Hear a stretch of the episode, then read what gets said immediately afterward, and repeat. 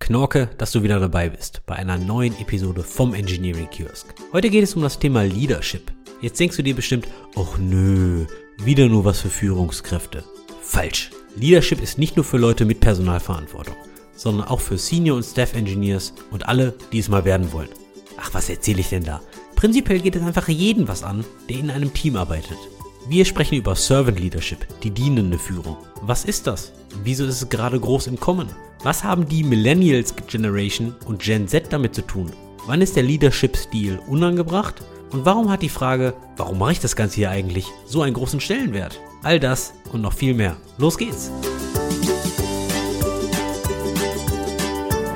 Andi, wie immer am Anfang habe ich eine Frage an dich. Und uns haben ja unsere HörerInnen schon öfters gesagt, wir sollen weniger Englisch reden, aber ich als Österreicher habe einfach so ein Problem mit dem Begriff Führer. Darum verwende ich lieber dieses Wort Leadership. Außerdem ist ja viel cooler. Heutzutage verwendet man immer Leadership. Und meine Frage wäre, wann in deinem Leben hast du zum ersten Mal Leadership gezeigt? Also ich bin jetzt leider nicht in der Lage, eine Story aus dem Kindergarten rauszuzaubern, aber an der Uni. Und zwar folgendermaßen. Ich habe ja Wirtschaftsinformatik studiert und das neben dem Beruf. Ich habe gedacht, du hast nur Bachelor gemacht, nicht studiert. Okay, anderes Thema. Äh, weiter in deiner Story, ja? Und manche Themen waren ja schon ein bisschen tricky, so Statistik 1, Statistik 2 und solche Geschichten. Und ich bin halt immer so ein Typ, ich versuche immer, wenn ich lerne, es wirklich zu verstehen und nicht auswendig zu lernen. Weil dann bin ich auch wirklich in der Lage, das zu behalten und irgendwie relevante Themen damit zu connecten. Deswegen lerne ich halt sehr viel, lese mir das durch und stelle immer andere Fragen, die da irgendwie mit im Zusammenhang sind. Zum Beispiel, wenn ich jetzt in Wahrscheinlichkeitsrechnungen vertieft bin, stelle ich unter anderem die Frage, okay, wir haben ein altes Ehepaar, das schaut seit 20 Jahren jeden Sonntag Tatort zusammen. Wie hoch ist die Wahrscheinlichkeit, dass der Mann am Sonntagabend Tatort schaut, wenn die Frau mal nicht da ist? Das sind so solche, solche Matheaufgaben, die du dann teilweise in der Uni auch kriegst. Also ich hoffe, dass diese Antwort gut wird, weil die ist schon so lange und du haltest mir immer vor, dass ich die ganze Zeit plapper. Also jetzt bin ich gespannt. Da muss jetzt eine gute Story kommen mit so einer langen Einleitung. Der Punkt ist ganz einfach. Ich habe dann einfach eine Lerngruppe gebildet und dann haben wir uns immer mitten in der Nacht in der Unibibliothek, in der Düsseldorfer Unibibliothek getroffen. Und irgendwann habe ich gesagt, so Jungs, da bin ich aufgestanden und habe mir halt 25 Fragen aus der Nase gezogen, die ich den anderen an den Kopf geschmissen habe. Wenn du aber in der Lage wärst, diese Fragen zu beantworten, dann hast du das Thema verstanden. Und das hat mir natürlich auch zum Selbstzweck so ein bisschen geholfen, das ganze Thema zu verstehen. Und ich denke, das war so ein Teil, wo ich Leadership bewiesen habe. Aber eigentlich hast du ja mit der Gründung dieser Lerngruppe schon Leadership gezeigt, oder? Ja, prinzipiell schon, aber ich meine, ich mache ja kein Crocodile-Management, ja. Also ich tauche ja nicht auf, reiß meine Klappe auf und tauche dann wieder runter, ja. Also die Gruppe Du willst jetzt keine Antwort von mir dazu haben, oder? die Gründung der Gruppe wäre ja eigentlich nur auftauchen, Klappe aufreißen und wieder abtauchen, ja. Aber ich bin ja, ja da, aber kann um ja zu auch bleiben. Schon Leadership sein, bitte. Also ja. das, das ist ja auch gewisserweise Leadership. Aber ich bin ja da, um zu bleiben. Deswegen habe ich die ganze Gruppe natürlich auch äh, kontinuierlich weitergetrieben und habe dadurch natürlich äh, das Studium mit ganz vielen meinen Kommilitonen äh, in normaler Zeit und ganz gut abgeschlossen. Der Grund für meine Frage war eigentlich, um zu zeigen, dass Leadership eigentlich alle betrifft. Und wenn wir jetzt das Thema Leadership haben, nicht, dass die Hälfte unserer Hörerschaft einfach abschaltet, weil man denkt, das betrifft ja eh nur die, die in offiziellen Leadership-Positionen sind, ein Chefs sind, irgendwie ein Team leiten, sondern Leadership betrifft alle, wirklich jede und jeden, vor allem die, die in Teams arbeiten, egal an welcher Position. Weil wenn man in Teams arbeitet, hat man auch immer Leute, die zum Beispiel frisch ins Team reinkommen, denen man helfen muss, denen man vielleicht irgendwelche Abläufe, Technologien beibringt. Auch da zeigt man Leadership. Man kann irgendwas vorleben im Team, ohne dass man in einer Leadership-Position ist. Man kann kommunizieren mit anderen Teammitgliedern, man kann Leute zusammenbringen, man kann andere Leute loben, man kann einfach ein Code-Review machen. All das ist Leadership und gehört zu diesem ganzen Themenkomplex dazu. Aber heute wollen wir uns einem ganz speziellen Leadership-Style widmen, und zwar dem Servant Leadership, was das Ganze natürlich ist, aber auch wo vielleicht irgendwelche kritischen Punkte sind und vor allem, warum der so hip ist und derzeit in aller Munde ist, sogar in Andis. Also sagst du mir, um das ganze Thema Leadership kommt eigentlich keiner drum rum, auch wenn ich das gar nicht will. Ist das richtig? Korrekt. Darum alle dranbleiben. Okay, gut. Du hattest jetzt auch schon den einen spezifischen Style erwähnt, Servant Leadership. Da frage ich mich immer, wenn du schon so tief reinspringst, was gibt's denn noch? Welche Leadership Styles kennst du, beziehungsweise welche Leadership Styles kennst du denn so, beziehungsweise hast du schon mal in der Praxis gesehen? Ja, mit Leadership Styles ist es so wie mit JavaScript Frameworks. Die sprießen da aus dem Boden wie, wie heißt das Pilze bei euch? Bei uns sagt man Schwammeln. Sagt man Schwammeln bei euch eigentlich auch? Ich habe einen Schwamm und der ist eine Spüle und damit mache ich mein Geschirr sauber. Okay, Pilze für dich, Andi. Und da gibt's wirklich, nach der Reihe kommen da in jedem Buch irgendwie neue Führungsstile raus. Und es gibt da jetzt kein das Führungsstilmodell schlechthin.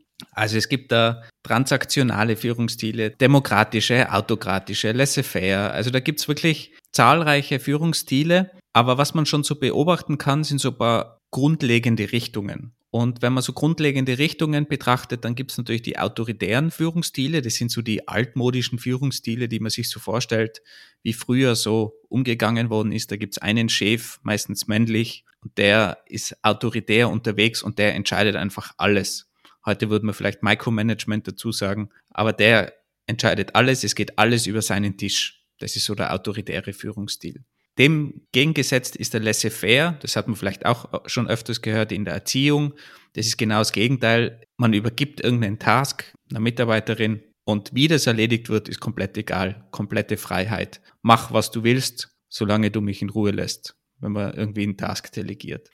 Und dann gibt's natürlich so Bereiche, die dazwischen sind, kooperativer Führungsstil, wo man irgendwas gemeinsam macht, gemeinsam Lösungen findet und eben auch den dienenden Führungsstil oder Servant auf Englisch, der dann auch so in die kooperative Richtung geht, aber auch gewisse Formen von laissez-faire drin hat und der so heutzutage eigentlich der neue heiße Scheiß ist, so in dem New Work-Bereich, würde ich mal sagen. Jetzt hattest du das ja schon gesagt, dass Servant Leadership und Laissez-faire schon relativ nah beieinander sind, beziehungsweise sogar vielleicht einige Elemente teilen. Da frage ich mich, wenn wir doch Laissez-faire haben, warum brauchen wir dann noch einen neuen Leadership-Style? Also ich meine, ist das alter Wein in neuen Schläuchen? Oder ist das jetzt wirklich was Grundlegendes anderes? Oder wo sind da die Unterschiede?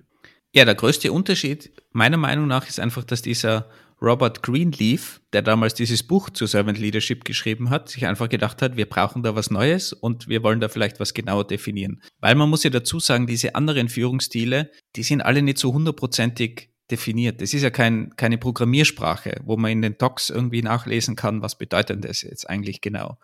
Der Servant Leadership Style ist vielleicht am besten definiert, weil da gibt es dieses Buch dazu. Aber laissez-faire ist ja die laissez-faire Erziehung, laissez-faire Führungsstil. Da gibt es jetzt kein Handbuch, was ist denn laissez-faire. Laissez-faire heißt ja nur laufen lassen, auf gut Deutsch. Und wie das dann konkret umgesetzt wird, ist nochmal was anderes. Aber der Servant Leadership Style, der ist einfach genauer definiert, was sind die Schwerpunkte, vom Servant Leadership Modell und worauf achtet man, wenn man ein Servant Leader ist oder sich dazu entscheidet, einer zu sein? Ja, im Laissez-faire-Stil, soweit ich das verstehe, da überträgt die Führungskraft halt die Aufgaben auf die, auf die Mitarbeiter und Mitarbeiterinnen. Der Vorgesetzte macht aber dabei klare Zielvorgaben. Also schafft ihr so einen Rahmen und definiert auch die Ziele, die am Ende der ganzen Thematik auch erreicht werden sollen. Ja, aber das hast du bei einem Servant Leadership genauso, weil da, da willst du ja auch die, die, die großen Ziele irgendwie setzen. Wo wollen wir hin als Firma und was wollen wir erreichen? Ja, ja, schon, schon, schon klar. Nur bedeutet das dann, dass Servant Leadership, ich sag mal so, laissez-faire auf Crack ist? Also so das Next Level? Ja, manche behaupten ja, dass laissez-faire so Zero Leadership ist. Das liest man auch immer wieder in der Literatur. Also, dass es Null Leadership ist. Ich vergib irgendwas, lass die Leute machen und misch mich dann auf keinen Fall mehr ein. Und Servant Leadership geht aber dann natürlich schon in diese Richtung, dass man sehr wohl noch sich einmischt und in Verbindung ist mit den Leuten und denen auch hilft und das richtige Umfeld garantiert, dass die Leute da möglichst gut drin arbeiten können. Und das ist beim Laissez-faire weniger der Fall, beziehungsweise weniger definiert, muss man sagen. Ja, bei der Zero-Leadership-Definition gehe ich persönlich nicht mit und vielleicht ist das auch mein Glück, dass die ganzen Führungsstile da einfach schlecht oder gar nicht definiert sind, weil ich habe nämlich dann auch das Recht, diese Leadership-Stile so auszulegen, wie ich möchte, wenn man so möchte. Wie ich möchte, wenn man so möchte. Wie viel, wie oft möchte, kann ich eigentlich in einem Satz sagen? Naja, das möchte ich nicht wissen. Der war flacher. Bei dem Zero Leadership gehe ich halt einfach aus dem Grund nicht mit, weil meines Erachtens nach das nicht der Fall ist. Nur weil ich viele Aufgaben und Entscheidungen an die Teammitglieder übergebe, heißt das ja nicht, dass ich weiterhin nicht accountable bin und, und verantwortlich gehalten werden kann. Ja, das, das kommt für mich so bei Zero Leadership so ein bisschen mit, so I don't give a fuck.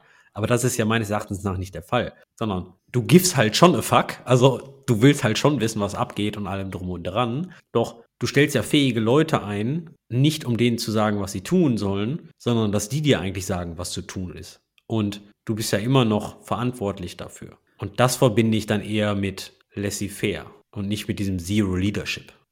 Ja, klar. Also es ist je nachdem, wie du das siehst. Das sehe ich auch genauso. Am Ende musst du ja das ganze Ding leben und da werden wahrscheinlich auch immer verschiedene Leadership-Styles mit einfließen. Ist ja auch ganz klar. Also das sind ja immer nur Modelle, an die man sich vielleicht halten kann oder wo man halt auch erkennt, welche Schwerpunkte gesetzt werden. Aber gehen wir mal in die Servant Leadership Definition rein, weil die sind ja eigentlich relativ genau definiert, zumindest was Schwerpunkte sind im Leadership Modell. Also wenn ich mir jetzt die Definition von Servant Leadership wirklich aus dem Buche herausnehme von Robert Greenleaf, dann besteht die eigentlich aus zehn Themenbereichen. Aus Zuhören, Empathie, Wohlbefinden, Bewusstsein, Überzeugungskraft, visionäres Denken, Weitblick, Verantwortungsbewusstsein, Fokus auf die personelle Entwicklung und Gemeinschaft. Und wenn ich mir das jetzt einfach mal so durch den Kopf gehen lasse, klingt das alles irgendwie, als würde das gerade direkt alles aus dem Kloster kommen und alles in meiner privaten Zeit, Freizeit bei meiner Yoga-Stunde durch meine Yoga-App auf die Ohren geballert bekomme. Deswegen kann man sich halt schon die Frage stellen, was hat diese ganze Thematik denn jetzt wirklich im Arbeitskontext zu tun? Böse Zungen würden vielleicht behaupten, das kommt an irgendwelche Yoga-Kurse sehr nahe hin oder an irgendwelche spirituellen Dinge, was ja Leadership in irgendeiner Form immer irgendwo ist. Autoritäre Leadership-Modell hat die Kirche auch lange genug gelebt, also spirituell sehe ich da gar nicht so weit entfernt.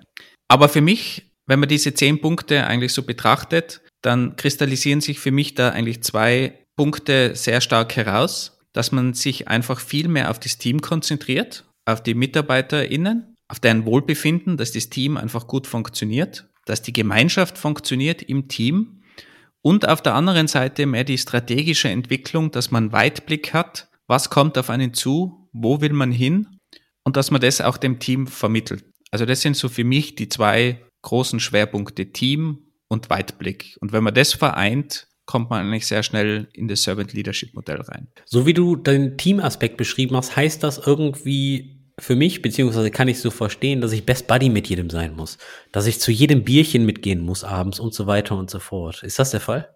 Ja, du fallst jetzt schon mit der Tür ins Haus, mit dem, mit dem sehr kritischen Blickwinkel, würde ich mal sagen, wo auch viele eben sagen, gerade mit, mit New Work und mit den goldenen Käfigen bei Google und bei den großen Tech-Companies, wo man alles bekommt, aber dafür halt auch sein Leben opfert. Und das wird halt oft gleichgesetzt mit dem Leadership-Modell, weil es in ähnlichen Industrien vielleicht auch passiert, regelmäßig. Aber meiner Meinung nach definiert das Leadership-Modell an sich nicht, dass du jetzt Bier trinken gehen musst und Best Buddy sein musst mit jedem, sondern dass du als Servant, also als Diener, deinem Team dienst und dem zur Verfügung stehst und alles machst, dass das Team gut funktioniert. Was das dann schlussendlich ist, ist natürlich in diesen Bereichen teilweise definiert oder so eine Richtung vorgegeben, aber du bist, aber du musst meiner Meinung nach nicht der Best Buddy sein. Es ist immer noch ein Firmenumfeld, auch wenn das gerne vermischt wird. Das muss man schon auch dazu sagen und gar nicht so leicht ist vielleicht auch auseinanderzuhalten, weil umso besser dein Team funktioniert, umso familiärer das Ganze wird, umso besser funktioniert ein Team vielleicht dann. Und dann kippt man halt sehr schnell eben in diese Falle, dass man dann aus diesem Berufsleben rauskippt und alles plötzlich sich vermischt in einem Konglomerat, das sich Arbeit nennt, aber das dann irgendwie Privatleben ist, Best Buddies und wo dann halt auch viele Probleme entstehen. Aber bei Definition meiner Meinung nach ist das jetzt noch nicht zwingendermaßen der Fall. Und bei dem Thema Weitblick, was du erwähnt hast, heißt das jetzt, ich muss die nächsten zwei Jahre komplett durchgeplant haben? Oder was ist mit Weitblick gemeint? Ich glaube ganz im Gegenteil. Also der Weitblick sagt ja, du probierst zu antizipieren, was kommt natürlich, um jetzt dein Team zu schützen, um zukünftige Ereignisse zu antizipieren, deine Erfahrung hilft dir da ja auch vielleicht, dass du einfach weißt, okay, wenn wir jetzt irgendwas machen oder uns in da irgendein Wespennest setzen als Team, dann kommt da vielleicht auch einiges auf uns zu, auf politischer Seite oder so innerhalb der Firma. All diese Dinge, einfach, dass man sich so um das Team kümmert, auch das, das Team schützt, aber auch auf der anderen Seite eben dieser Weitblick, dass man sagt, wo will man denn hin in den nächsten Jahren? Also wirklich so entfernte Ziele setzt und das Team entscheidet dann natürlich selbst, es geht dann wieder mehr in laissez-faire. Wie kommt man denn zu diesem Ziel? Aber man erklärt, warum man zu diesem Ziel will, was dieses Ziel sein soll, diese Vision. Wir haben ja da auch schon eine eigene Episode gemacht zu Visionen und Missionen, dass man die im Vorfeld definiert. Wie man dann aber dorthin kommt, ist dann eben eine gemeinschaftliche Arbeit im Team. Wenn ich mir die zehn Punkte gerade so ansehe, dann sind für mich zwei andere Punkte die Highlights. Du hast ja gerade die Gemeinschaft, das Team und den Weitblick als Highlight rausgeholt. Für mich ist es eher die Überzeugungskraft und das Verantwortungsbewusstsein. Und mit Überzeugungskraft verbinde ich immer folgendes Thema damit. Warum machen wir den ganzen Scheiß hier eigentlich? Also für wen, beziehungsweise welchen Sinn hat das? Ja. Und da geht es jetzt nicht darum, autoritär zu sein und dass der Chef da steht, du, du, du, du machst das jetzt, weil es gemacht werden muss, sondern wirklich, ich verbinde das immer ein bisschen, mit so Storytelling, ja, dass man sich hinsetzt und den Mitarbeiterinnen und Mitarbeitern einfach in Ruhe erklärt, warum ist das sinnvoll, warum ist das gerade für uns eine Priorität und welchen Benefit hat das, wenn wir das vervollständigt haben. Einfach nur, einfach nur in Anführungszeichen, weil das ist alles andere als einfach, aber die Menschen überzeugen, damit sie halt den Sinn dahinter sehen.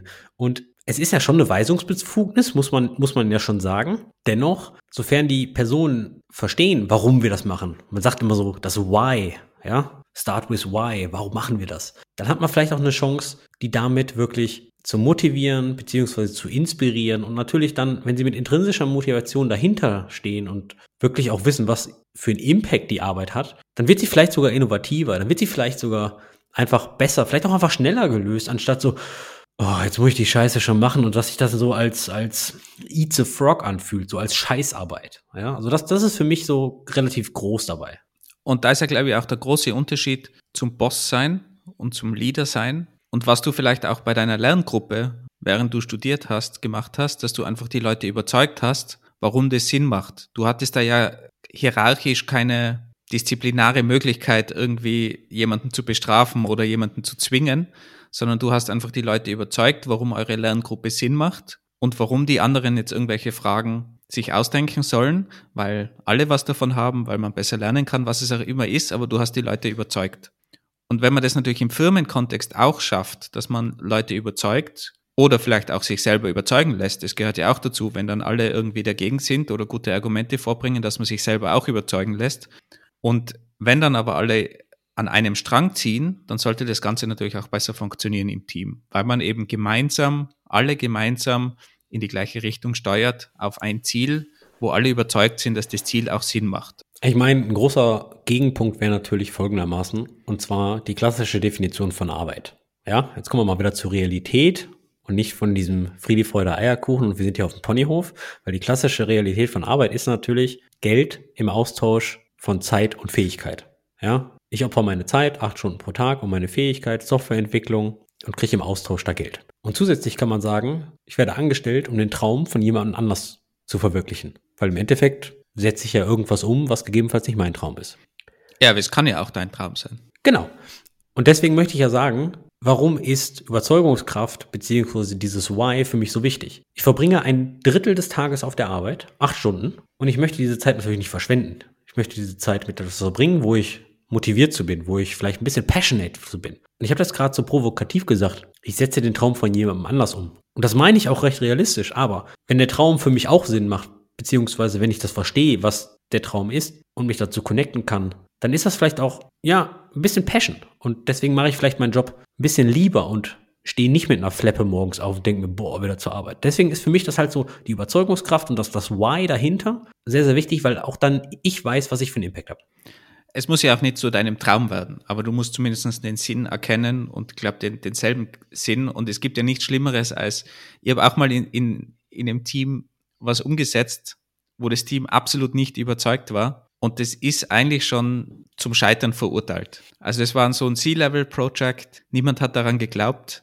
Ich glaube sogar, wenn das Sinn gemacht hätte, oder vielleicht hätte es Sinn gemacht, aber es hat niemand daran geglaubt und es hat eigentlich scheitern müssen, würde ich fast sagen. Weil man kann niemanden dazu zwingen, gute, kreative Arbeit zu machen an irgendeinem Projekt, woran niemand glaubt. Naja, aber da kommt ja dein Job als Engineering Manager auch zutage. Servant Leader hin oder her. Der Punkt ist ganz einfach nur, du bist mit deinem Team an dieser Stelle auch, um Top-Down-Decisions umzusetzen.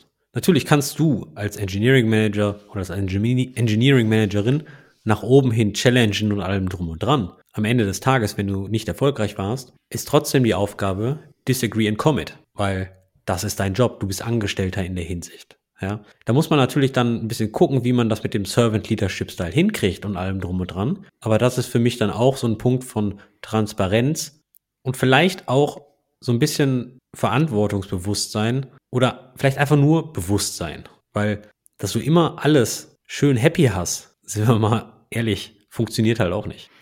Ja, dieses Why, was du erwähnt hast, man muss immer erklären, warum man etwas macht. Im schlimmsten Fall ist das Warum natürlich vielleicht auch, weil der CEO das einfach wünscht. Und wir werden das jetzt einfach durchtesten müssen, um zu zeigen, ob es funktioniert oder nicht funktioniert. Ja, aber ist das nicht auch Teil des Research? Ja, ich glaube, dass das eben keine sinnvolle Herangehensweise ist. Und ich glaube, man sollte es auf jeden Fall verhindern, dass sowas passiert. Und ich war damals zumindest von dem Projekt auch überzeugt, muss ich dazu sagen. Und ich habe das probiert auch weiterzugeben. Und vielleicht habe ich ein paar im Team überzeugt, aber im Endeffekt konnte ich einfach nicht alle überzeugen, muss man ganz klar sagen. Da war zu viel Gegen, Gegendruck da. War eine schwierige Situation, aber ich glaube, wir haben auch alle gemeinsam daraus viel gelernt aus, aus dem Projekt. Aber es funktioniert meiner Meinung nach nicht immer. Also man kann, das ist, das ist halt ein Ziel, was man hat. Aber ich glaube, man kann es nicht für jedes beliebige Projekt einsetzen. Es funktioniert nicht immer zu 100 Prozent. Aber Überzeugungskraft, inspirierend sein, Visionen voranbringen und so weiter ist ja auch eine maßgebliche Eigenschaft von einem Servant Leader. Jetzt erzählst du mir gerade, du hast es damals nicht geschafft. Und jetzt mal eine Frage, die mich wirklich interessiert. Wenn du jetzt nochmal genau die gleiche Situation hättest, was würdest du jetzt anders machen? Würdest du dir mehr Zeit nehmen, zum Beispiel für, fürs Nachdenken, für Storytelling? Oder würdest du es gar nicht erst versuchen und sagen, hör mal, ich kriege da jetzt so die Aufgabe, die müssen wir jetzt exekuten? Oder, also, was wäre jetzt deine Herangehensweise? Oder würdest du immer noch den, den Weg gehen, alle zu überzeugen und wirklich mit auf die Seite zu ziehen? Also, mein präferierter Weg wird immer sein, dass ich probiere, die Leute zu überzeugen. Vor allem, wenn ich persönlich daran glaube. Ich glaube, damals in, die, in diesem Fall war so eine 50-50 Teilung von, lass es uns mal probieren wir schauen einfach, ob es funktioniert. Und die andere Hälfte war so, ja, wir müssen es einfach machen, lass es uns probieren. Also es war dann, es hat dann jede und jeder im Team verstanden, dass wir es machen müssen in irgendeiner Form. Es waren unterschiedliche Motivationen vorhanden. Und ich glaube, so im Nachhinein gesehen, da müsste man natürlich jetzt im Background verstehen und, und wie das alles zustande gekommen ist. Das geht jetzt zu sehr ins Detail, aber ich würde es wahrscheinlich wieder genau gleich machen. Probieren zu überzeugen und zumindest so weit zu kommen, dass alle in die gleiche Richtung gehen, ohne komplett negativ eingestellt zu sein. Ich glaube, das war das Beste, was man damals herausgeholt hat. Also ich glaube, Schlimmste ist immer, wenn man Leute überhaupt nicht überzeugen kann und die so negativ eingestellt sind, dass sie das Projekt torpedieren. Und ich glaube, das muss man auf jeden Fall verhindern. Das Beste ist natürlich, alle ziehen Vollgas an einem Strang. Aber es ist nicht immer möglich. Aber dann, wenn man es wenigstens schafft, zu verhindern, dass nicht negative Energie vorhanden ist, hilft es auch schon. Den zweiten Punkt, der für mich heraussticht, ist Verantwortungsbewusstsein. Weil das finde ich auch in der Persönlichkeit von Menschen sehr, sehr wichtig. Und mit Verantwortungsbewusstsein meine ich eigentlich Verantwortung tragen, Verantwortung akzeptieren, aber auch Fehler zu akzeptieren. Auf welcher Seite meinst du das jetzt? Auf der Teamseite Verantwortung übernehmen oder auf der Leader-Seite Verantwortung übernehmen? Beides. Meines Erachtens nach beides, weil wenn ich dem Team diene, stecken wir alle drin. Und meines Erachtens nach ich würde niemals einen Fehler von einem Teammitglied nach außen tragen und dann sagen, das Teammitglied war das. Das war der Fehler von, von ihm oder ihr. Da würde ich immer den Blame nehmen, weil ich bin dafür verantwortlich. Als ich als Engineering Manager. Doch innerhalb des Teams, innerhalb des Safe Spaces, innerhalb des geschlossenen Raumes erwarte halt ich schon, dass wenn ein Teammitglied einen Fehler gemacht hat oder ein Problem sieht oder Probleme gemacht hat, dass man sagt, oh, I fucked up. Aber. Und was hat das dann für Folgen?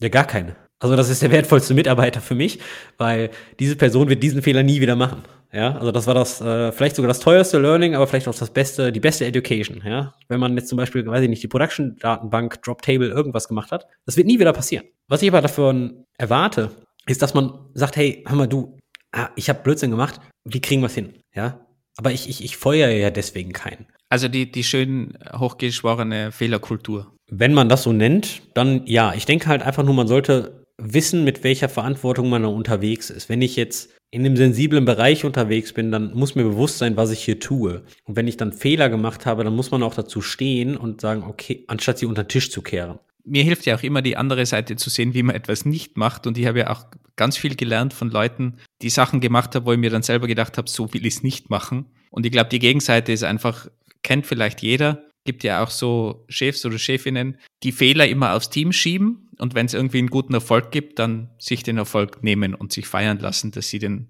Erfolg als Lead gemacht haben und das Team womöglich nicht mal erwähnen. Also das ist die Gegenseite dazu, so wie es meiner Meinung nach nicht sein sollte. Und das ist ja auch ein ganz großer Teil von, von Servant Leadership, ja. Praise die Leute, wo Praise hingehört. Der Punkt ist ganz einfach nur, und ich glaube, das wird auch sehr groß mit laissez-faire geteilt. Man selbst als Führungsposition ist ja nur erfolgreich, wenn das Team erfolgreich ist. Alleine selbst macht man dann nicht die harte Arbeit. Also man macht ja nicht das, das, das klassische Doing. Das bedeutet, ohne deine Teammitglieder bist du eigentlich gar nichts. Dann hast du noch niemals einen Job. Das muss man sich halt mal bewusst werden. Du bist ja da, um das Wachstum von einer Gruppe von Leuten sicherzustellen, in Kombination natürlich mit dem Anspruch von der Firma, mit einem gewissen Outcome, mit einer, sei es irgendwie Projekte abschließen, Software entwickeln oder was weiß der Geier nicht. Der Punkt ist ganz einfach nur, du kannst ja niemals den Output von fünf Leuten leisten. Es gibt auch diese 10x-Developer, von denen jeder redet. In der Theorie zumindest, ja.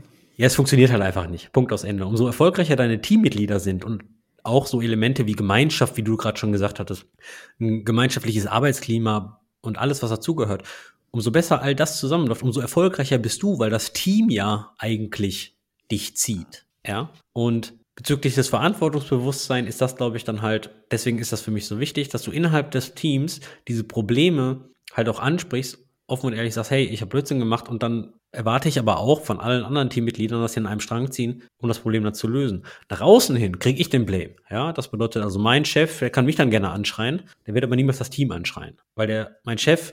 Ich hoffe, dein Chef schreit nicht. Ja, ist jetzt nur ein Beispiel. Mein, also wenn. Aber es so, schreien immer noch mehr, äh, erstaunlich viele Chefs. Der Punkt ist ganz einfach. Sofern, sofern möglich, wird mein Chef niemals den Namen der Person erfahren, wer das Problem verursacht hat, weil es interessiert ja gar nicht, weil es war ja das Team. Es ist aber schön zu sehen, dass du zwei ganz andere Bereiche als Highlight von Servant Leadership siehst als ich. Ja, ich bin mir gar nicht sicher, ob sie, ob sie so Unterschied machen, weil es geht auch wieder in die Richtung auf, was sind die Ziele und was macht das Team, aber vielleicht ein paar andere Schwerpunkte. Du, du gehst halt mehr in die Überzeugungskraft und die Verantwortung übernehmen. Aber was natürlich meiner Meinung nach auch extrem wichtig ist, ist der ganze Bereich, wie schaffe ich es, dass das Team vorwärts kommt. Das heißt, dass man wirklich ein Umfeld schafft, wo das Team wachsen kann. Also, dass man mit der Empathie ist ja auch ein Schwerpunkt und dem Zuhören, dass man da rausfindet, was braucht das Team, wo will sich das Team hinentwickeln und wie kann ich als Engineering Manager dann diese Weiterentwicklung fördern. Die Weiterentwicklung ist ja auch ein Schwerpunkt von Servant Leadership. Also, wie kann ich dieses Team weiterentwickeln und wie schaffe ich das, dass die Teammitglieder einfach wachsen in ihren Aufgaben und vielleicht sogar drüber hinaus wachsen und vielleicht dann irgendwann meinen Job übernehmen oder von einer großen anderen coolen Company übernommen werden. Für mich sind das alles eigentlich Komplimente, beziehungsweise dann habe ich mein Ziel erreicht, wenn die Leute in dem Team wachsen, größere Projekte übernehmen, besser werden, andere Tätigkeiten übernehmen und das Ganze ohne dabei auf der Strecke zu bleiben. Das heißt auch das Wohlbefinden des Teams sicherstellen, dass es keine Burnouts gibt, dass sich die Leute gesund weiterentwickeln. Ich glaube, das ist wirklich ein ganz wichtiger Punkt, weil wenn die Gesundheit, das Wohlbefinden, das gesunde Arbeitsumfeld nicht garantiert ist im Team, dann wird mir das Team irgendwann zusammenbrechen. Und dann kann ich noch so viel Überzeugungskraft hineinstecken und Verantwortung geben und was weiß ich, was alles, aber wenn das Team einfach nicht mehr performt, zusammenbricht, dann kann ich auch keine Ziele erreichen. Also auch da die Gesundheit, Wohlbefinden ist, glaube ich, ein sehr wichtiger Punkt. Also man sieht schon, die, die zehn Punkte haben durchaus einen Sinn. Man kann die natürlich runterkürzen auf zwei, drei Schwerpunkte. Aber es hat schon Sinn, dass das zehn Punkte sind. Und man kann sich dann eben als, als Leader auch überlegen, okay, in den zehn Punkten, was kann ich jeweils machen, um da besser zu werden, um mein Team weiterzubringen. Und darum ist es auch gut, dass man das so, so runterbricht auf, auf zehn Schwerpunkte. Wir reden jetzt immer als Servant Leader, musst du, musst du, musst du, musst du, musst du. Also meines Erachtens nach kann man diese zehn Punkte gar nicht in hundertprozentiger Vollständigkeit konstant abdenken. Ich denke, jeder hat Schwächen und Stärken. Ich denke, die eine Person ist besser im Erklären des Kontextes, des Whys und so weiter, ist deswegen vielleicht in der Empathie nicht so stark oder im Zuhören und so weiter und so fort. Ein wichtiger Punkt für mich ist aber auch, wir sprechen jetzt immer nur, der Leader muss sich ums Team kümmern. Meines Erachtens nach sollte man aber auch sich selber in der Hinsicht nicht vergessen. Das bedeutet, es bringt jetzt auch nichts, wenn man konstant dem Team dient und schaut, dass jeder happy und jeder gesund und was weiß der Geil nicht ist, aber man selbst kurz dem Burnout kratzt. Ja, für mich gehört nämlich dann nämlich als Servant Leader auch eine eine sehr, sehr hohe Awareness und Selbstbewusstheit und Selbstbewusstsein dazu, so nach dem Motto, was sind meine Grenzen, was sind meine Stärken, was sind meine Schwächen und wo muss ich einfach nur ab und zu mal auf mich selbst achten. Und ich denke, das wird sehr, sehr oft in dieser ganzen Leadership-Diskussion, egal bei welchem Führungsstil, halt vergessen. Weil auch wenn der, ich sag mal, Kopf des Teams kaputt ist, dann wächst halt da in der Regel nicht so schnell wieder einer nach, der alles ohne Probleme übernehmen kann. Natürlich wachsen da Leute nach, so nach dem Motto, die wachsen in ihre Stelle.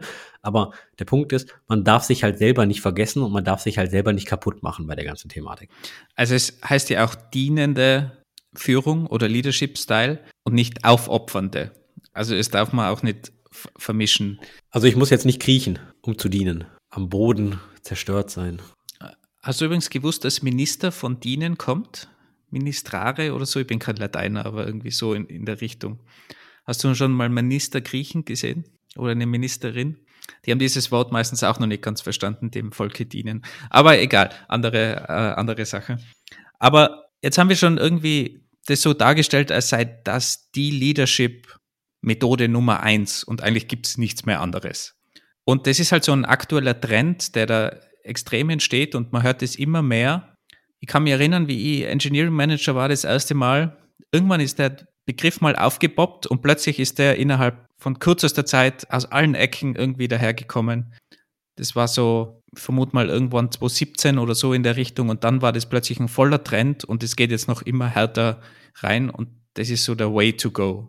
Warum ist das so? Ist es der Way to go? Was ist da deine Meinung dazu? Ja, ich finde das gerade ganz wichtig, weil du sagtest, okay, das ist jetzt gerade so der neue heiße Scheiß und kommt irgendwie auf. Und im Vorgespräch sagtest du zu mir, als ich das gefragt habe, okay, sollen wir das auch reinbringen?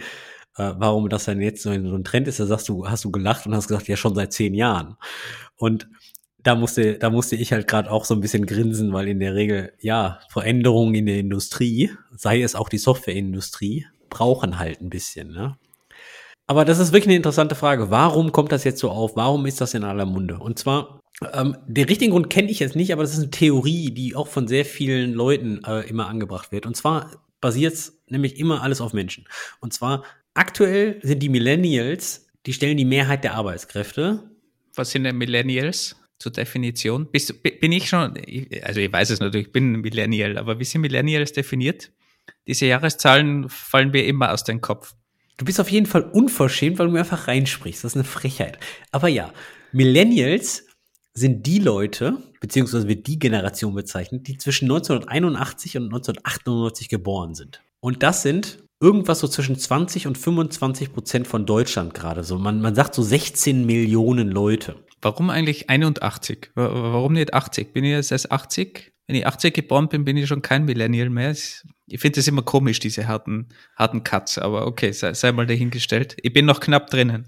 Plus, minus ein Jahr, keine Ahnung. Auf jeden Fall sind das die Leute, die jetzt gerade zwischen 26 und 40 sind. Also eigentlich mitten im digitalen Zeitalter aufgewachsen sind. Klar haben die noch Kassetten und wie man mit dem Bleistift dann die Kassette wieder aufrollt und so mitgekriegt. Und Videokassetten kennen die auch noch und DVDs ausleihen und so weiter, ja. Inklusive Backstreet Boys, Spice Girls und InSync. Aber die stellen jetzt gerade so die Masse der Arbeitswelt. So, und jetzt kommen aber, jetzt kommt aber die Generation Z hoch. Die rückt jetzt immer weiter nach. Generation Z ist nämlich die Post-Millennial-Generation. Und das sind alle Leute, die zwischen 1997 und 2012 zur Welt gekommen sind. Das ist schon ziemlich jung, 97. Ich, habe gerade ganz kürzlich mit einer mit einer Dame gesprochen, die strategische Personalentwicklung macht und habe sie nach ihrem Alter gefragt, äh, mache ich natürlich immer. Charmant. Ob sie mit dem Hintergrund, ob sie Millennial oder Gen Z ist. Und ich glaube, sie hat gesagt 96, wenn mich nicht alles täuscht. Und sie hat sofort darauf gepocht, dass sie Gen, dass sie nicht Gen Z ist, sondern dass sie auf jeden Fall Millennial ist, weil sie hat noch Nokias verwendet, wo sie Snake drauf gespielt hat. Also scheinbar, das ist der große Unterschied zwischen Gen Z und Millennial. Ob du Nokia Goku noch kennst, wo man Snake drauf gespielt hat. Also je nachdem, wo ihr googelt, findet man natürlich andere Jahreszahlen mit Millennials und Gen Z und so weiter. Der Punkt ist aber ganz einfach, dass die Gen Z so aufgewachsen ist, wo das Internet schon fast Standard war. Das bedeutet, die Kommunikation läuft größtenteils über das Internet und somit verändert sich natürlich auch die Art und Weise, wie diese Generation und diese Altersgruppen miteinander in Kontakt tritt und wie man sich Informationen beschafft. Und das ist natürlich der Punkt, wo das reale Leben immer mehr mit dem Digitalen zusammenschmilzt. Ich glaube, das erste iPhone ist 97 rausgekommen, wenn ich das richtig im Kopf habe, oder? Ja gut, aber wenn jetzt jemand von der Generation Z 1997 geboren wurde, der kriegt ja nicht mit der Geburt, hallo, hier ist Ihr iPhone und hier ist Ihr Vertrag. Achso, na sorry, 2000, 2007 habe ich gerade, 2007. Aber ist auch okay, weil wenn man 10 ist und dort reinwächst, dann hat man quasi diese Smartphone-Generation schon mitbekommen als erste Form der Kommunikation, der digitalen Kommunikation und ist darum also wirklich immer mit diesem digitalen Medium aufgewachsen. Ich habe noch, ich komme ja aus der Zeit, wo man noch per Telefonzelle kommuniziert hat teilweise. Ja, auf jeden Fall ist das halt genau die Generation, wie jetzt zum Beispiel auch Greta Thunberg, habe ich gerade mal nachgeguckt, wurde 2003 geboren. Ja, also Friday for Future und allem drum und dran. Und diese Generation Z, die kommt halt, die strömt halt jetzt nach und nach auf den Arbeitsmarkt.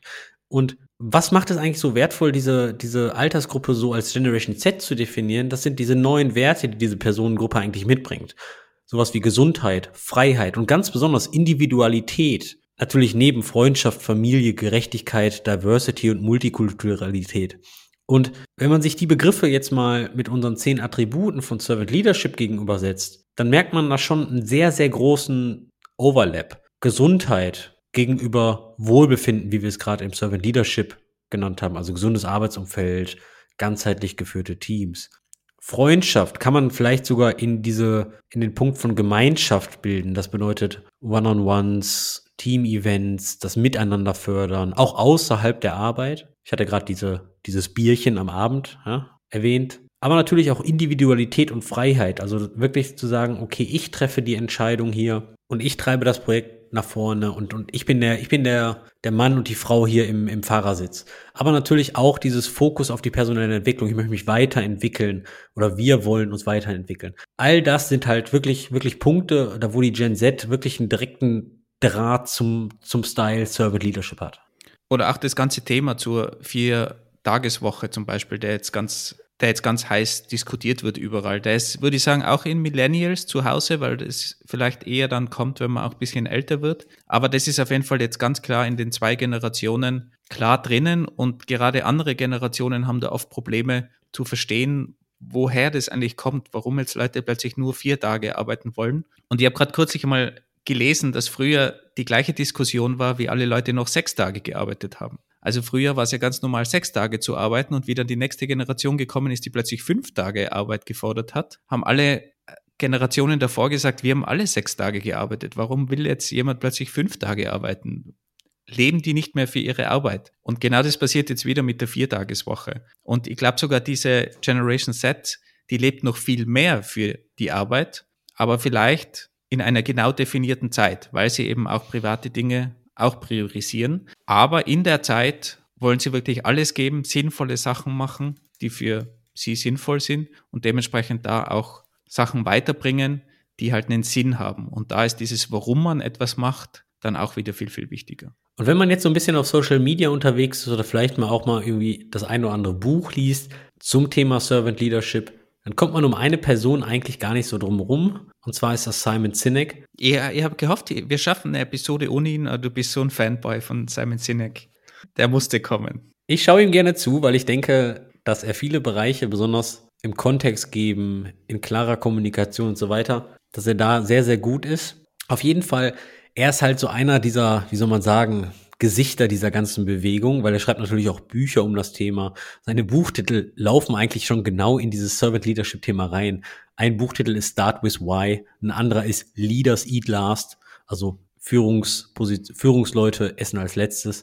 Wolfgang ist jetzt nicht so ein Riesenfan von ihm. Ich finde halt, er kann jede Message relativ gut klar rüberbringen, deswegen schaue ich da gerne die Videos und wir verlinken auch mal einen 10 oder 12-minütigen langen TED-Talk von ihm in den Show Notes. Da geht es nämlich genau um dieses Konzept Start with Why und warum ist dieses Why, was mache ich hier eigentlich denn so wichtig und wie kommt man dazu? So, jetzt haben wir schon wieder, okay, wo kommt das jetzt her? Beziehungsweise wo kommt das ganze Movement her? Aber jetzt kommen wir mal zu den harten Fakten. Vorteile haben wir schon relativ viel genannt. Wachstum der einzelnen Personen, Verantwortung übernehmen, tolle Arbeitsatmosphäre, gegebenenfalls eine bessere Arbeitsmoral, Teamzugehörigkeit, Und vielleicht hat die Teamzugehörigkeit sogar irgendwie sowas noch mit Retention, also wie lange arbeitet jemand bei einem Unternehmen. Alles tolle Vorteile. Was sind denn die Nachteile? Was ist denn die, der Scheiß an der ganzen Sache? Also wo kommt die, wo kommt die Kritik aus dem Internet her?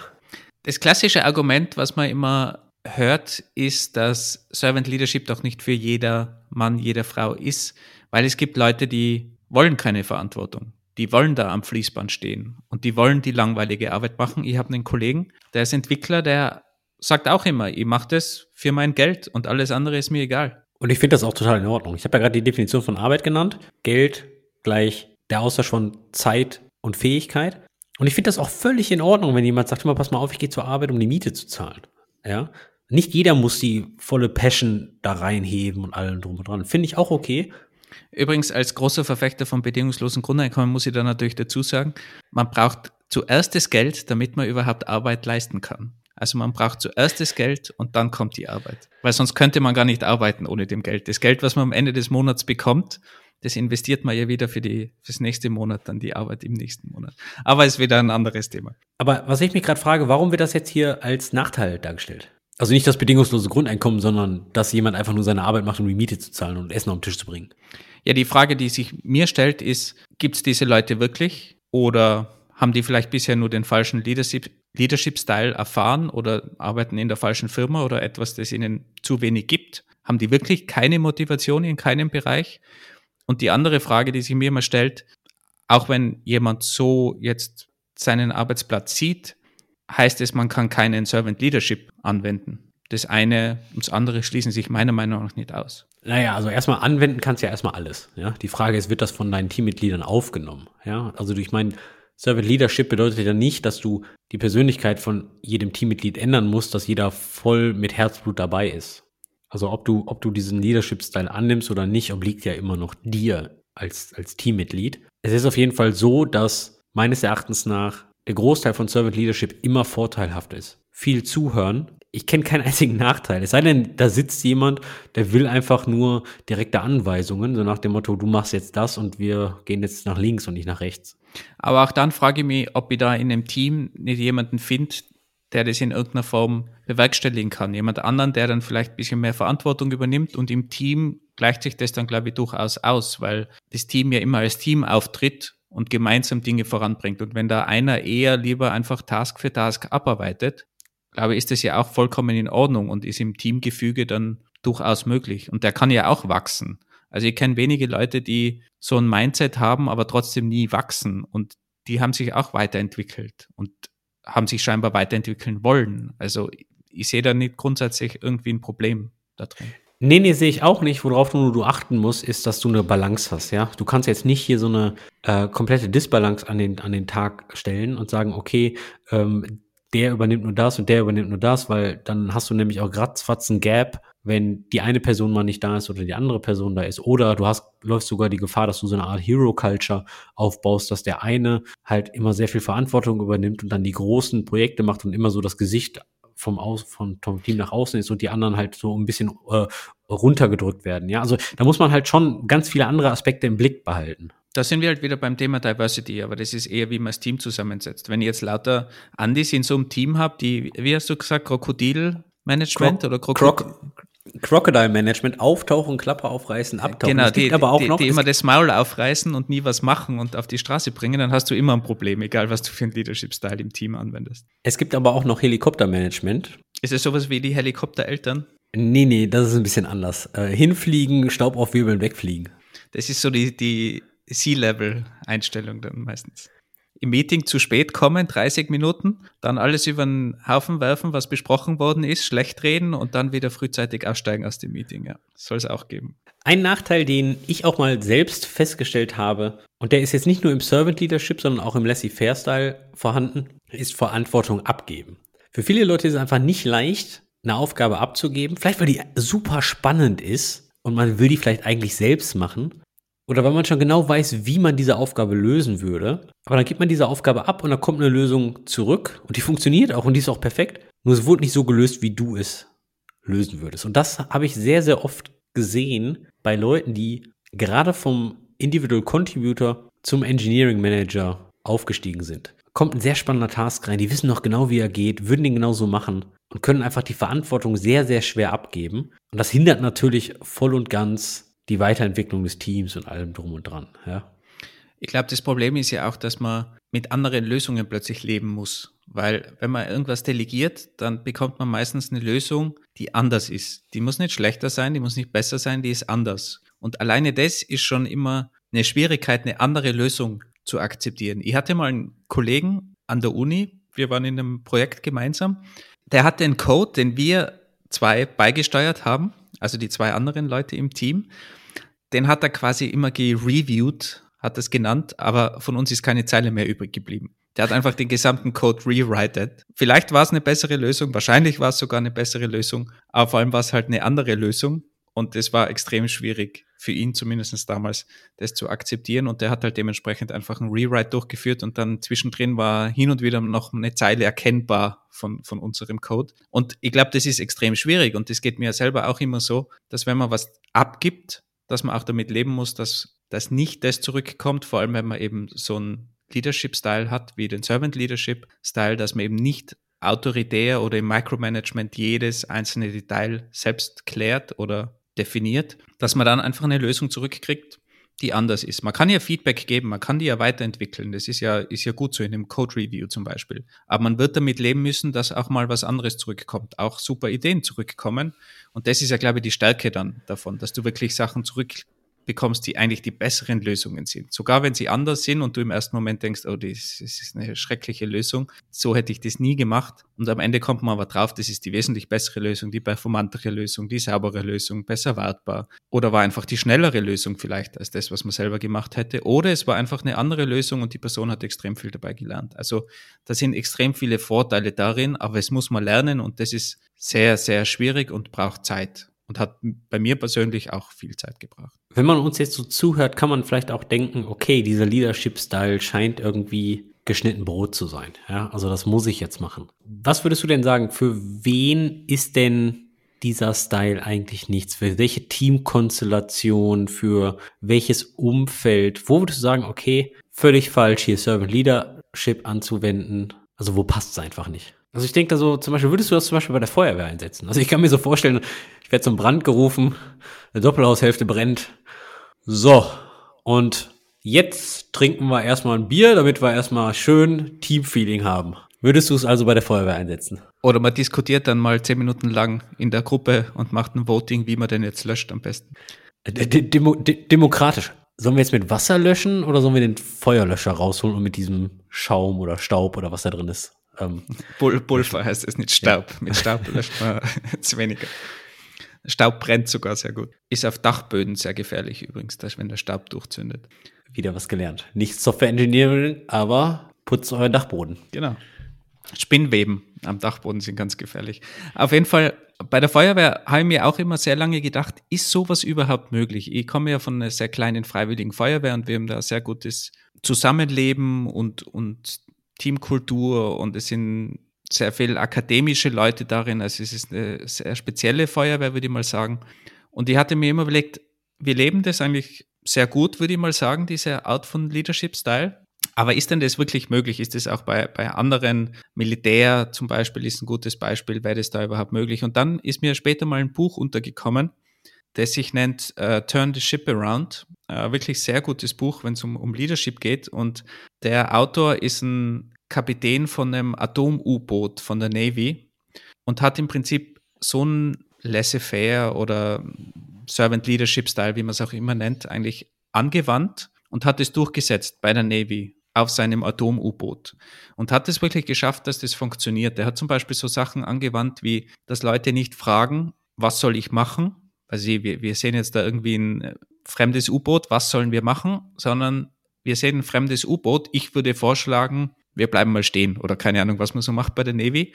Das heißt, sofort einen Vorschlag dazu gibt und der Captain sagt dann nur mal ja, gut oder perfekter Vorschlag, mach.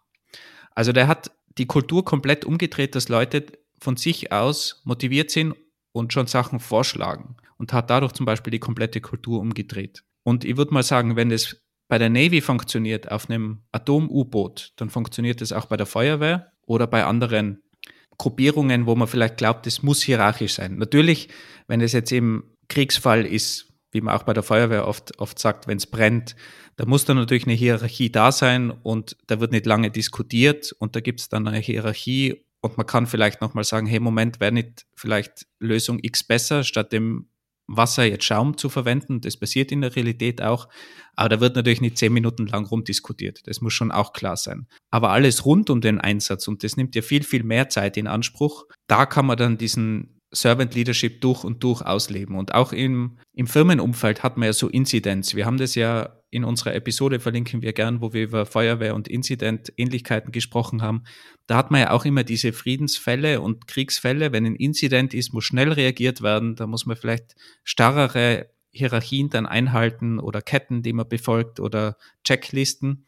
Aber die arbeitet man davor gemeinschaftlich aus und dann kann man sie natürlich auch im, im Einsatzfall besser befolgen und einfach hierarchisch sozusagen durchgehen oder das, was man vorbereitet hat. Also auch in diesen Bereichen ist meiner Meinung nach das durchaus möglich. Ich sehe jetzt keinen Bereich, wo das irgendwie absolut unmöglich ist. Ich weiß nicht, ob du dir irgendwas vorstellen könntest, wo man sowas nicht umsetzen kann. Ich glaube, umsetzen kann man das überall. Ich bin mir nur nicht sicher, ob das überall sinnvoll ist. Ich denke da jetzt an so ein klassisches, an so einen klassischen Incident. Ja, in einem Incident-Kommando oder in einem, in einem Großschadensereignis, wie du es immer schön nennst. Natürlich kann man es da umsetzen, aber die Frage ist, ist das andere nicht effizienter? Ist ein Top-Down-Kommando von einem Incident-Commander nicht einfach deutlich effizienter in der Hinsicht? Weil da, sorry, aber in so einem Großschadensereignis geht's halt jetzt leider einmal nicht um das Wohlbefinden deiner einzelnen Teammitglieder. Ja, schon natürlich auch, die sollen natürlich nicht verletzt werden. Aber die Priorität ist eigentlich dann, das, den, den Schaden klein zu halten. Aber das, und, das machst du dir ja im Vorfeld als Servant Leader aus. Und klar, dann schaltest du in diesem War-Modus und dort gelten dann andere Regeln. Aber das ist ja nur eine sehr kurze Zeit, wo es dann wirklich um, um, um Schnelligkeit geht, wo, wo man eben nicht diskutiert, solche Sachen macht. Aber 90 Prozent der Zeit hast du ja nicht diesen Kriegsfall oder diesen Einsatzfall oder Incident oder wie du es auch immer nennen willst, sondern da hast du das normale Arbeitsumfeld und natürlich sprichst du nicht während einem Einsatz irgendwelche Varianten durch und machst ein Voting und ein demokratisches Voting, wie du jetzt löscht. Aber das heißt ja nicht, dass es deswegen dann nicht mehr Servant Leadership ist. Wie ich schon sagte, du, ich glaube, man kann das überall anwenden und integrieren. Doch ich bin mir nicht sicher, ob das alles immer so die beste Lösung ist, weil ich kann mir auch vorstellen, dass in manchen Situationen, wie zum Beispiel ein Großschadensereignis, ein autoritärer Führungsstil nicht vielleicht auch einfach mehr gewünscht ist. Ja, also die Fähigkeit, natürlich auch sein Team zu verstehen, was jetzt gerade auch für sie das Beste ist oder was sie vielleicht sich sogar gerade wünschen, ist ja auch eine Kunst. Ja, also von daher, verstehe mich nicht falsch, ich bin ein großer Fan von Laissez-faire und Servant Leadership. Und ich bin bei weitem nicht autoritär, aber manchmal kann es auch einfach sein, okay, Jungs, soll ich einfach bestimmen? Okay, Team, soll ich einfach bestimmen? Und dann kann die Antwort einfach Ja sein, damit wir einfach jetzt mal hier Meta machen. Ja, und ich glaube, dass das vielleicht sogar der Unterschied zu Laissez-faire auch ist, dass man eben da noch diesen Kontakt hat und reagiert, je nach Situation, nach Kontext, wo schnelle Entscheidungen braucht, wo man Zeit hat, über Sachen zu diskutieren und wo dann auch alle gemeinsam einverstanden sind, dass man in einem Krisenfall, in einem Fall, wo man schnell reagieren muss, dass das auch okay ist, dass wir einen CEO haben, der in dem Fall reagiert. Das ist ja auch vollkommen okay. Also ich glaube, dass das schon das Servant Leadership Modell in sich erlaubt, dass man das macht. Auch wenn es oft so gesehen wird, dass das so laissez-faire ist und wir dürfen gar nichts mehr machen und ich muss alle mit, mit Seidenhandschuhe anfassen und ich darf niemandem mehr sagen, was denn eine bessere Lösung ist oder ein Feedback geben. Ich glaube, es ist sogar sehr wichtig, Feedback zu geben, weil sonst hat man eigentlich diesen Wachstum, diese Entwicklung der Leute im Team gar nicht. Und das ist aber ein Fokus von Servant Leadership, den, den Wachstum, die Weiterentwicklung des Teams. Und dazu gehört Feedback und auch kritisches Feedback, weil wie soll man sich sonst weiterentwickeln? Gegebenenfalls kommt es auch auf das Team selbst an. Wie erfahren ist das Team mit der Arbeit miteinander? Ich glaube, wenn du ein relativ neues Team hast, in Chaos-Situationen, nenne ich es mal, in Schadenssituationen, Servant Leadership anzuwenden, ist dann vielleicht auch schwierig. Ich glaube, das Team muss sich schon sehr gut kennen und allem drum und dran, sich vertrauen. Vielleicht schon die Storming-Phase durchlebt haben, ja, die vier Phasen oder fünf Phasen der Teamentwicklung. Hatten wir auch schon mal eine Episode drüber gemacht, verlinken wir auch in den Show Notes. Deswegen, also ich bin mir sicher, du kannst es überall implementieren. Ich bin mir nicht sicher, ob das in jedem, in jeder Teamkonstellation wirklich so Sinn macht. Für Software Engineering Teams denke ich schon, dass über mittel- bis langfristig das ein sehr, sehr guter Weg ist, um die Leute wachsen zu sehen, eine Career Progression nach vorne zu treiben und die Retention nach oben zu treiben. Es ist jetzt aber auch so, dass wir das mit sehr einfachen Worten alles beschreiben. In der Praxis ist es halt schon sehr, sehr harte Arbeit. Es bedarf Zeit. Es bedarf sehr viel Zeit, um einfach dich als Führungskraft hinzusetzen, nachzudenken und einfach mal zu beobachten. Und das ist in einem Office-Environment natürlich deutlich einfacher als in einem Remote-Environment. Aber da geht so die Hauptarbeit rein, meines Erachtens nach. Also falls ihr in diese Richtung mit eurem Team mal gehen wollt, setzt die Erwartungen ein bisschen runter. Erwartet nicht einen großen Change innerhalb von zwei Wochen. Das wird bei weitem nicht passieren. Also sehr wahrscheinlich auch nicht in zwei Monaten, sondern die ganze Sache braucht einfach ungemein viel Zeit und ihr werdet auch verschiedene Sachen ausprobieren müssen. Und irgendwann werdet ihr denken, okay, das könnte funktionieren, weil wenn ihr heute eine Aktion tätigt, als Führungskraft sieht man sie in der Regel im direkten Team so nach, würde ich sagen, zwei bis drei Monaten. Das bedeutet, all euer Impact basierend auf euren Aktionen ist halt delayed, wenn man so möchte. Ja, also dieses Pull Request, Deploy und wir sehen den 20% Improvement auf der Geschwindigkeit oder so, das gibt es halt leider im Leadership-Bereich nicht. Die 20% Improvement sieht man dann halt womöglich nach zwei Jahren oder so, wenn man einen Change durchführt unter Umständen. Das ist das Problem ganz allgemein, dass man keine Instant Gratification hat im Leadership-Bereich. Aber was du jetzt auch angesprochen hast, zuerst mit dem, mit dem Feedback und dass man vielleicht unterschiedliche Formen finden muss, auch wie man Rückmeldungen gibt und dass es vielleicht unterschiedliche Szenarien gibt und auch die Weiterentwicklung, das wird nicht ganz so klar definiert. Da gibt es ja auch andere Modelle, Radical Candor zum Beispiel. Aber ich glaube, das ist schon fast eine eigene Episode wert, wie man denn gutes Feedback gibt und wie man da das richtige Environment schafft, damit Leute sich wirklich gut weiterentwickeln. Also ich würde vorschlagen, das lagern wir mal aus in eine andere Episode. Und falls ihr noch Vorschläge habt, was wir covern sollten, was wir jetzt vielleicht vergessen haben oder eure Meinung zu Leadership Topics oder auch zum Servant Leadership Modell, lasst uns das bitte gerne wissen. Per E-Mail, per Twitter, bei WhatsApp. Steht alles in den Show Notes wie immer. Und wenn ihr jetzt noch uns zuhört, freuen wir uns natürlich umso mehr. Vielleicht haben wir natürlich auch euer Interesse ein bisschen an dem Leadership Style geweckt. In den Show Notes habt ihr ein paar interessante Links die euch in den Leadership-Style ein bisschen einführen, aber auch ein bisschen Kritik dagegen setzen, weil es ist ja, wir sind halt nicht immer auf dem Ponyhof und es gibt sehr wahrscheinlich nicht die einzig wahre Antwort auf den richtigen Leadership-Style. Wenn ihr es mal ausprobieren wollt, nehmt euch ein bisschen Zeit, ist auf jeden Fall eine Journey. Und dann hätten wir noch eine kleine Bitte. Ihr könnt die Show Notes öffnen. Das ist dieser Text unten dran, unterhalb von der Beschreibung. Und dort findet ihr einen Daumen hoch und einen Daumen runter, wo ihr unsere Episode bewerten könnt. Einfach nur, war es eine gute Episode oder war es meine Episode, die so mehr war. Ein Klick ist ganz schnell und gibt uns einfach ein bisschen Gefühl dafür, was ihr denn so von den Episoden hält. Das war's von uns. Bis nächste Woche. Und tschüss. Ciao.